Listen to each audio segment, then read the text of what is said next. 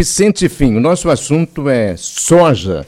É, a gente já sabia há algum tempo né, que é, temos uma produção de soja expressiva no Rio Grande do Sul, que fica naquela briga com o estado do Paraná para saber quem está na frente, quem está atrás. Essa briga continua. Só que em, em determinado momento foram superados pelo estado do Mato Grosso. É, eu quero trazer toda essa relação para chegar em Venâncio Aires. Se sabe que no Rio Grande do Sul, Cachoeira do Sul, Topanciretã, Júlio de Castilhos, Palmeira das Missões, são municípios com é, produção expressiva. É, onde é que Venâncio se, se situa nessa condição de municípios produtores de soja? Uh, vamos começar com a história da região e por que, que hoje se perdeu para o Mato Grosso, e, enfim. Na realidade, o Rio Grande do Sul sempre foi líder nacional em termos de soja. Uh, com o tempo, o Paraná, e que são gaúchos que, que foram para lá, né, colonizaram, e o oeste catarinense não é diferente. É, o Paraná, então, com condições de solo e área uh, semelhantes às do Rio Grande do Sul, principalmente as do Planalto, estendeu bastante. E depois, claro, esses gaúchos que estavam em Santa Catarina, Paraná e os do Rio Grande do Sul ainda foram ao Mato Grosso, hoje estão chegando lá no Maranhão. É, futuramente, talvez o Pará é, também comece a brigar aí por, por, por uh, questões de quantidade de área plantada e produção, principalmente produtividade. Tá? Uh, as perdas em si elas ocorreram do sul do Mato Grosso do Sul até o Rio Grande do Sul. Tá? Isso é um fato. Uh, o Venâncio ele teve, uh, se, se nós olharmos per percentualmente em termos de ganho de área, não enxergando o passado, porque no passado nós tivemos mais área do que atualmente. Sim. Mas nós saímos de 250 hectares de 2003, 2005 e hoje estamos em 5 mil e poucos hectares, ou seja, 5.650 até 700 eh, por aí. É, agora, com a colheita, a gente começa a, a, a fechar esses números aí. O que, que acontece? Isso significa que, se nós olharmos em 20 anos, nós fizemos um boom em termos de soja. Mas quando a gente olha friamente a soja sem os preços atuais, aí a gente enxerga que não é a atividade alternativa para o município. Rentável. É, ela não se torna rentável porque a soja é uma cultura que é de área maior. Você tem produtores com até 600 hectares dentro Venançoais, áreas arrendadas, próprias, enfim. É, mas a gente não dá para esquecer que hoje tem produtores plantando 5, 8 hectares de soja. E isso, no momento, tem uma viabilidade boa. Mas isso não é sempre assim, né? É. E, e a tendência depois é haver uma acomodação até uma redução de área, conforme as famílias vão se organizando. O que eu sinto é que muitas famílias que, por não terem sucessão rural, né, elas uh, daqui a pouco, bom, eu não vou ter quem vai tocar, eu tô velho para plantar fumo, ou ele vai acabar arrendando terreno. E isso fez com que também se acomodasse uma área maior, por quê? Porque a soja é mecanizada, então com a máquina tu faz a área, né? É, num comparativo com esses municípios gaúchos que eu citei, é, nós temos muita ah. diferença em relação à Cachoeira do Sul, por exemplo? Sim, sim, sim, sim. Ah, vamos dizer, lá se fala em 20, 30 mil hectares. Quando tu vais para Júlio Castilhos, aí se fala já perto de 100, cento e poucos mil hectares. Nós estamos falando em 5.700 é, dessa região tu pega um produtor que tem a nossa área de, de soja. Mas uh, há que se considerar que dentro do valor bruto da produção agrícola, é, hoje a soja é importante. É, o, o, vamos dizer, quando se fala do valor bruto da produção agrícola, 412 milhões de reais. É, nós pegamos o tabaco 171 milhões de reais é, depois vem aí os frangos, depois os suínos, etc. Quando chega lá em sexto lugar, tá lá a soja com 14 milhões de reais. Então eh, tem a sua importância hoje dentro. É mais do que erva mate, é, é mais do que a maioria da, das atividades Passou leite, por exemplo, que era uma atividade importante de Venâncio Aires. Uh, uh, tem um descompasso aí no arroz que eu nunca entendo. Se o produtor deixou de vender ou ele não tira a nota. Né? que dentro do valor bruto da produção, porque o, a, o arroz era para estar tá brigando com a soja, os 14 milhões. Tem muita e, gente que pensa que, que, que, essa briga esteja acontecendo, na verdade ela não está. É, é, é isso aí, não está por causa da, de não tirar nota, né? E, e aí, até eu faço um alerta ao, produtor. Às vezes a gente quer defender o setor, e, ah, porque eu sou arrozeiro, o outro porque eu sou sojicultor. Eh, nós temos alguns produtores que têm que rever a postura de ter nota fiscal em outros municípios, sendo que a produção sai daqui de Venâncio. Aí depois, na hora de escoar a produção, ele chega e diz: Pois é, minha entrada tá ruim, não arrumo a minha entrada. Sim, mas tá vendendo soja com o bloco de outro município aí para ganhar meia dúzia de saco de, de, de adubo. Enfim, é uma instância que importante. não é, é uma instância que não cabe à materna, né? mas uh, que, uh, ao mesmo tempo, também você deixar de tocar nesses assuntos, às vezes. Mas, uh, voltando ao quesito, a soja ela se tornou importante. Ela se tornou pois é, importante. é, Vicente, eu até ia lhe perguntar dentro desse, desse contexto, né? Cabe à matéria essa orientação, né? Esse, esse aconselhamento ao produtor, essa orientação técnica, e a gente sabe que a soja teve essa valorização. Como é que tu vê, assim, esses, essas próximas safras? É um momento? Foi o momento da, da soja ganhar mais espaço em Venâncio, mas que pode não durar muito tempo? Como tu vê esse cenário? Uh, dentro do cenário, a gente enxerga que ainda vai, vai perdurar com a tendência de aumento de área, tá? Por causa justamente Muitos produtores migraram para a soja no momento dessa valorização. Isso aí. E eles adquiriram máquina e certamente mais famílias estão uh, envelhecendo e vão arrendar suas áreas. E também não dá para esquecer que tem a concorrência entre as culturas. Ah, o milho o milho está me dando problema, ah, a estiagem está afetando mais que a soja, vai migrando. A tendência é que a soja ainda dê uma crescida, não na velocidade dos últimos anos, aí, porque 3, 4 anos aí foi muito. E, e, e a soja ela tem aquelas histórias. Ela nunca esteve aos preços uh, atuais quando se fala em dólar por bushel e, consequentemente, aí quando você converte para saco e ainda o dólares estava em alto. Aí o produtor até hoje comentou, bah, Vicente, tu vê, tava 210 o saco, agora caiu. Mas caiu porque o dólar caiu. Mas em valor de dólar continua em alta, né? É, o pecado mesmo é o, o, o, uma tendência mundial. E aí não dá para restringir o mercado nacional. É a história dos insumos, né? Era, era a hora do, do, do arrozeiro, do, do produtor de grão, de milho, de, de soja, enfim, de todas as atividades, fazer uma gordura para é, melhorar a própria infraestrutura produtiva, de armazenamento e etc. Mas, uh, infelizmente, ela está na mão de grandes grupos, e esses grandes grupos enxergam a tendência e as migrações é, de, de área, de plantio mundial, e eles têm a leitura do cenário. Eles sabiam que os, uh, todas as commodities estavam em alta.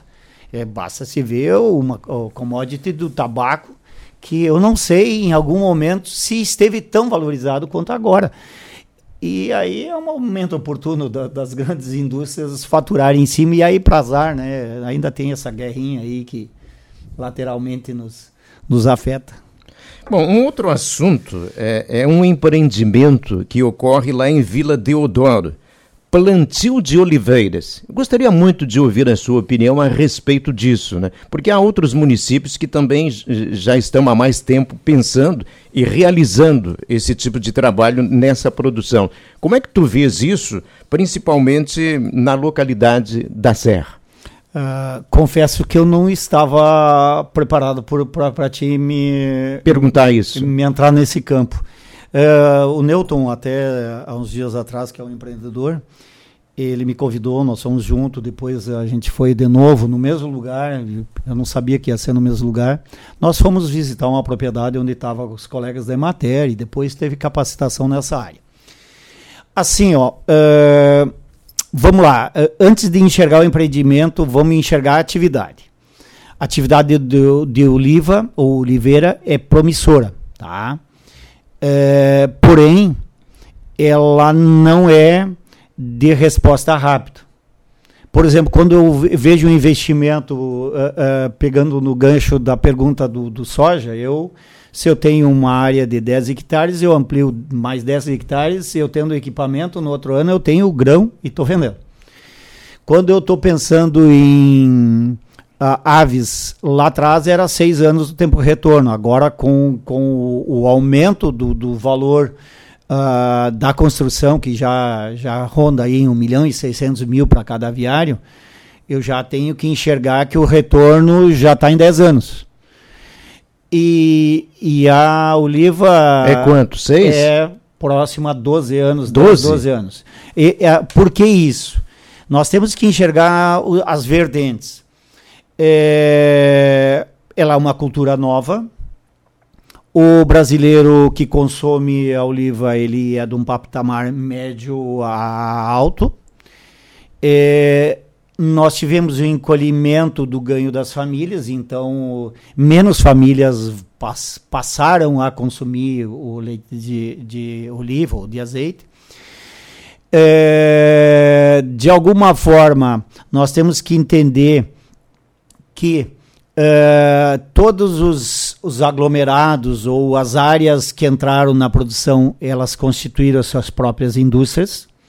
Vamos lá, nós pegamos a quarta colônia, está lançando já a história de 150 hectares e estão ampliando e já estão lançando lá até uma propaganda assim, o melhor azeite, azeite de oliva uh, virgem ou não virgem, mas enfim, do Rio Grande do Sul e quem sabe vão estender para o país.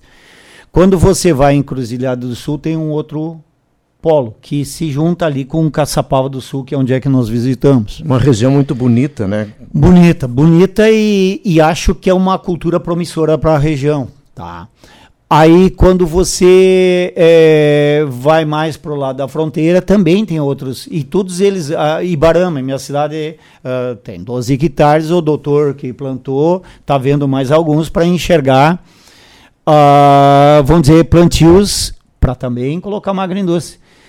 E a ideia, e aí que nós vamos chegar no. Um Deodoro? De Deodoro, ou linha cachoeira propriamente dita. E, o, o, o, Newton, ele eh, já plantou lá 500 e alguma coisa pés, ele tem a vontade de aumentar.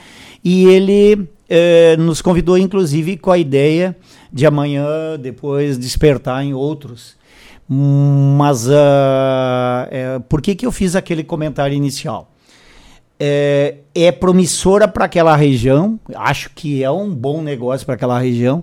Só que assim, ó, nós vamos ter que pegar produtores mais. Uh, é, já com uma certa sustentabilidade, mais capitalizado e que não vão depender inicialmente daquilo ali.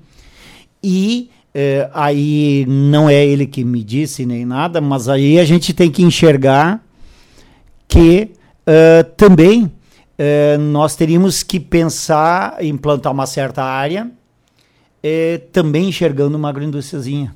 Senão eu não terei como. É, por que, que eu te falei do retorno? Porque o, o, a, o proprietário da área que nós fomos visitar agora na capacitação de técnicos, ele, ele deixou essa dica que eu acho que é, essas coisas elas são fundamentais. Se eu tiver que vender a azeitona ou a oliva para uma indústria, eu vou precisar os 10, 12 anos para ter o retorno. Eu fazendo esse óleo de, de oliva, é, eu vou ter um, um, uma rentabilidade muito maior. Então, eu estou trazendo para menos esse tempo. Claro que aí tem as outras histórias. Ah, bom, mas nós, se nós pensássemos amanhã depois ter uma cooperativa. Cooperativa, né? Nós precisaríamos quase 20 produtores, então era interessante. Vicente, nós temos mais produtores empreendendo nessa área ou ele seria uh, primeiro? Confesso para ti que é, as duas, as, as duas áreas, elas não chegaram até, não foram nós que é, as duas áreas existentes não passaram pela matéria a, a Regiane e o João, a Regiane dos Correios, Rosane, desculpe, é, dos Correios e o João, eles têm aqui na linha Tangerina 0,75, 0,8 hectares, com 14 variedades. E, e, agora, então, a segunda área é essa do, do Newton Fischer, que ele outro dia, então, ele manteve contato. Essa já comecei a apurar mais. A do da Rosane, a gente já chegou a mandar as, as, as folhas e o solo, e ainda não chegou para a Embrapa para fazer análise de como está nutricionalmente. Ela é uma planta exigente, ela tem uma boa capacidade de resistência, nós temos que enxergar solos uh, pouco mais profundo que a, a, a região de, de, me surpreendeu de Caçapava, até 25, 30, 40 centímetros, deu um vento lá, começou a derrubar as, algumas, eles vão inclusive depois tutorar com, com moerões, mas é para ver que uh, ela, ela, ela tem um custo inicial por causa das mudas, ela tem que ter uma boa correção, mas uh, ela traz uma produ produção logo ali, 4, 5 anos já começa a produzir. E enxergar assim ó, as principais variedades que. E aí que está o ponto forte para nós, né? Que estamos por iniciar, que é a história de não cometer os erros que os outros tiveram que cometer por ela não estar aqui. Não é porque eles não tinham conhecimento técnico, etc., mas tem que saber que as condições da Espanha eram, e daqui são diferentes. Segundo lugar, uh, nós temos ambiente que varia de, com temperaturas, umidade, etc., de lugar para lugar. Uh, eu me preocupo um pouquinho. A parte baixa eu já teria meio que uma certa, um certo medo por causa da umidade muito alta em anos normais de, de, de, de clima. A parte alta seria mais favorável, mas ela precisa de insolação, então, de alguma forma, eh, essas áreas têm que ser planejadas. Seu Vicente, sempre é bom conversar com o senhor. Muito obrigado pelas informações. Lamentavelmente o nosso tempo esvaiu-se, mas a gente volta a conversar. Sucesso aí no trabalho de matéria. Ele está mostrando na agenda que tinha vários assuntos e a gente tinha várias perguntas. A gente não entrou no milho, não entrou nos problemas da estiagem, em todo o trabalho que a Imater está fazendo. A participação da Imater. Tem nenhuma novidade ali guardada é, naquela agenda, Carlão? Mas, mas tu vai ter que garantir que ele vai levar 30 segundos para dar a novidade. Qual é a novidade? Da agenda? Em 30 é, segundos, Vicente. Não, assim, ó, é importante. Já, já perdeu 10 segundos. É importante dizer a participação dos colegas na. Isso, é isso na que eu ia falar, na Expo Agro. É, onde a, as linhas aí de é, bovino, morango, turismo, aproveitamento de alimentos, segurança alimentar e secagem e armazenagem, os colegas do escritório estiveram presentes. Indiretamente ainda a, a, a parte de, de plantas bioativas e a história do, das agroindústrias que compõem o nosso trabalho. E, e ademais a equipe está correndo atrás, e aí eu faço um apelo, produtores, pelo amor de Deus, para pedir para a agrocultura tem que estar tá pronta. Não, não me perguntam, não me colocam as comunicações de, de eh, perdas pela, pela estiagem, com milho ainda florescendo, aí os colegas vão ter que voltar duas vezes, é retrabalho. Eles poderiam estar atendendo um outro produtor com cunho específico. Tá aí a novidade, né? Pouca gente para trabalhar, o pessoal se antecipando. Vamos com calma, tem que esperar. Esse é o recado do seu Vicente da Emater, de Venâncio Maires.